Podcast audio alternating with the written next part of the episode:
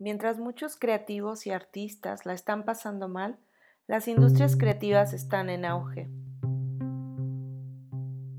En medio de esta relevancia, aún no existe un modelo de negocio que la sostenga.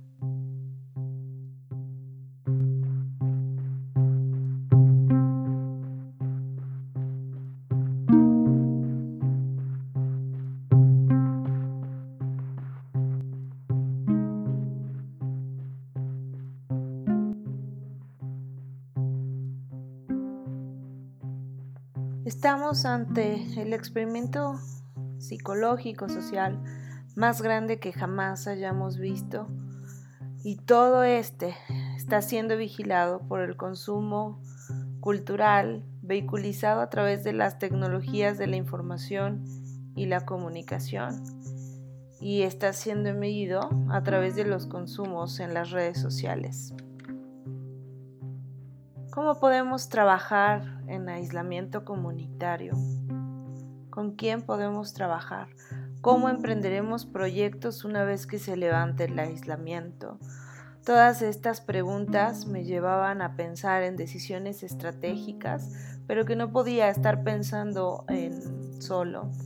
Así que decidí invitar a creativos de las diferentes disciplinas de, de la industria cultural que ya ha vehiculizado su trabajo a través de plataformas streaming y en medio de toda la situación que estamos viviendo, sabía que iba a ser una conversación sumamente delicada el retomar qué medidas deberíamos considerar y diagnosticar si estábamos preparados en relanzar nuestro trabajo en un plano post-confinamiento.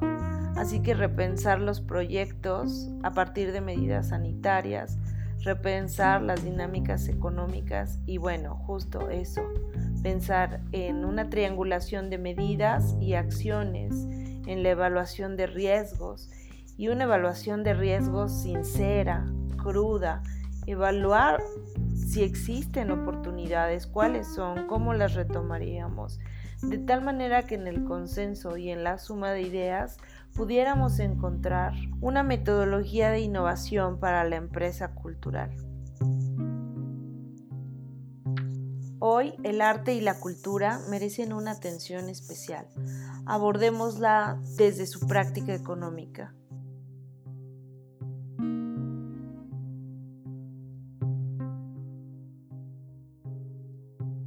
La economía de las industrias creativas, las cuales comprenden los grandes rubros de patrimonio. Na Sodio es un podcast totalmente hecho en casa. Captura en audio las respuestas a tres preguntas hechas a creativos. La propuesta es hacer uso de la estética sonora doméstica para consensar las ideas de creativos en diferentes áreas de la industria cultural. Las preguntas fueron las siguientes. Punto 1. ¿Qué debilidades observaste en las industrias creativas al implementarse el programa de confinamiento por COVID-19? Confinamiento por el COVID, eh, pues fueron diversas. Eh, algunos museos observaron y tuvieron un análisis y una reacción muy rápida, pero la mayoría encontró una pared en cuanto a la parte digital, en cuanto a todos sus em, archivos y cómo eh, enfrentar que los públicos sigan eh, entrando, ¿no? Y también creo que la, lo más complicado es la parte monetaria, que no hay una cuestión redituable, no hay una forma de cómo llegarle a pagar a los a las personas que trabajan en estos espacios, ya que pues en la forma digital la mayoría es gratuito y creo que eso eh, afecta muchísimo también, ya que la parte gratuita pues se queda para la posteridad y es muy difícil no, no caer en esta parte de, que ya el arte sea totalmente gratuito y totalmente para todo mundo, que, que, es, es, lo ideal, pero también hay que pensar en los trabajadores, en las personas, de, en los gestores, en las personas de los museos, galerías, entonces creo que se están enfrentando hacia una forma de, eh, de anexarse a un mundo donde va a tener que ser eh, masivo, para poder llegar a generar tal vez alguna cuestión monetaria, como lo que está pasando en Facebook o lo que está pasando en, en, YouTube, ¿no? Que están aprovechándose de las reproducciones para llegar a subir las partes este, de, de, la bolsa de valores, ¿no? De sus, de sus, este, de sus inversiones. Entonces, eh, las debilidades en pocas palabras, fueron la poca respuesta a, los, a las formas eh, digitales, eh, las formas en las cómo pueden remunerarse a partir de estas eh, prácticas y eh, también la parte de que no todos tienen el acceso a, tanto al internet como a la parte digital y ni siquiera a la parte que se puede decir que existan estos espacios ¿no? para, para la difusión.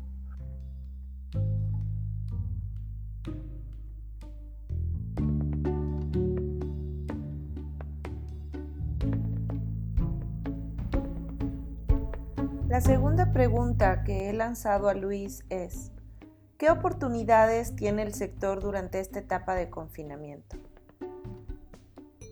Creo que es importante que se genere una pronta em, retribución en el sentido de que el sector cultural, el sector eh, tenga visibilidad muy fuerte ante estas eh, situaciones, ya que muchos de la, muchas de las personas de las que están en confinamiento pues pasan sus días en algún eh, en alguna parte cultural, ya sea musical, visual, este, tanto de lectura y todo esto, que creo que es muy muy importante de que se reconozca esa importancia que se tuvo en, en, el, en, en esta eh, cuarentena y en esta parte de aislamiento.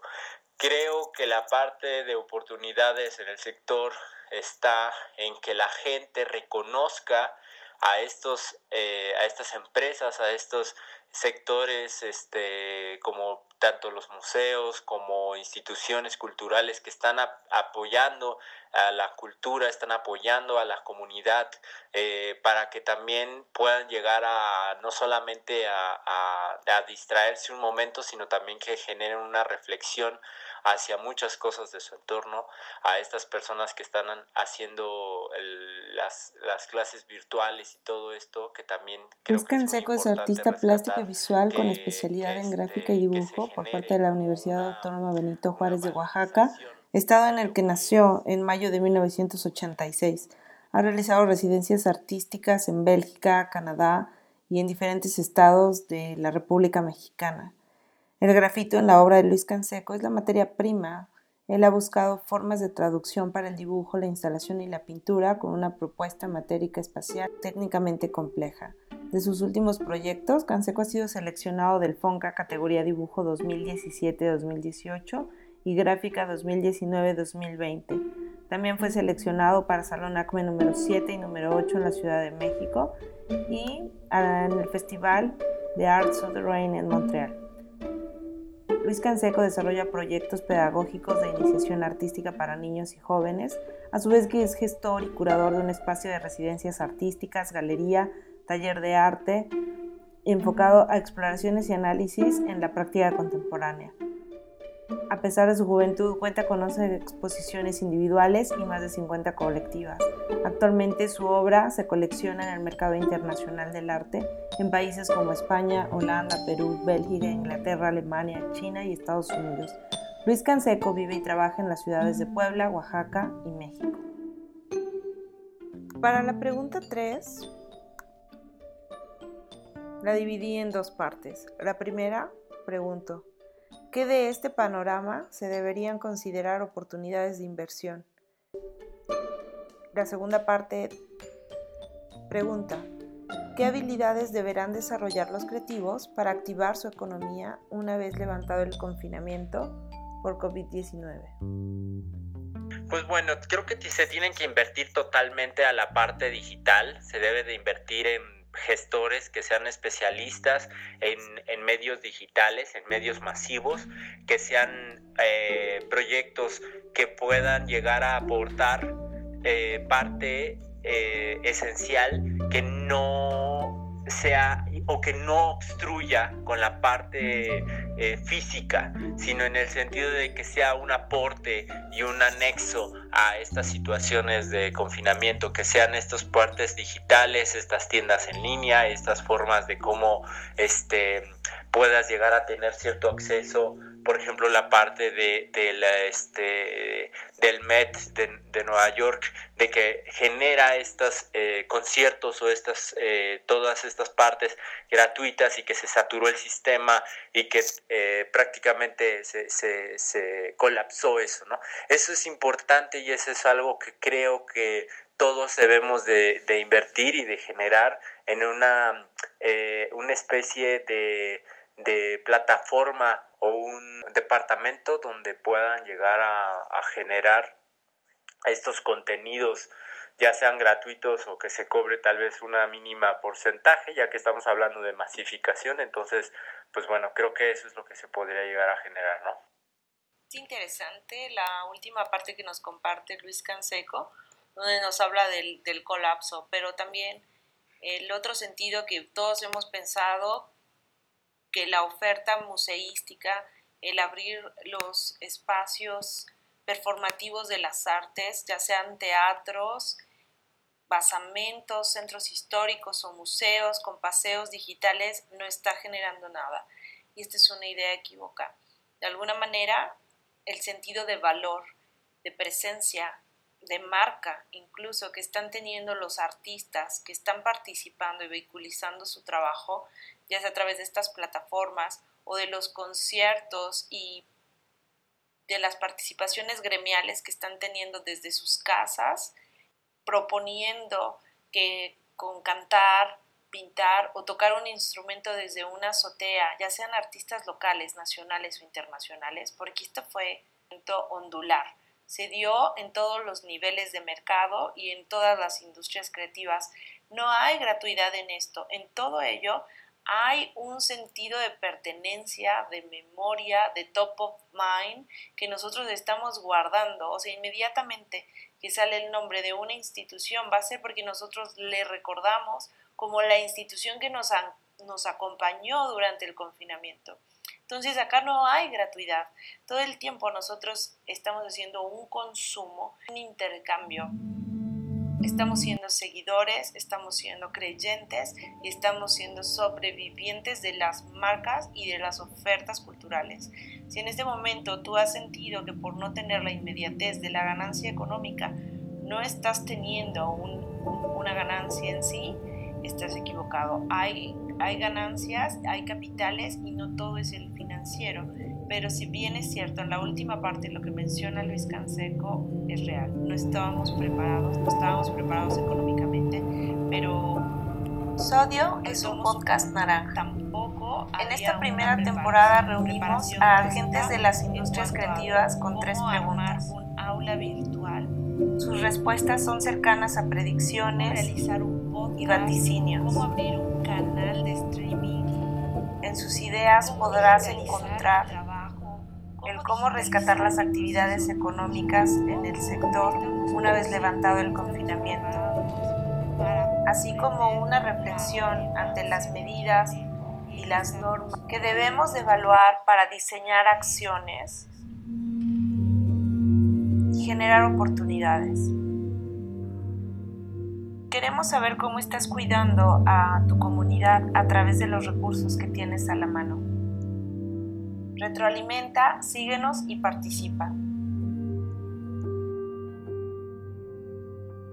Este es un podcast producido para el servicio de la comunidad creativa por Proyecto Mecenas.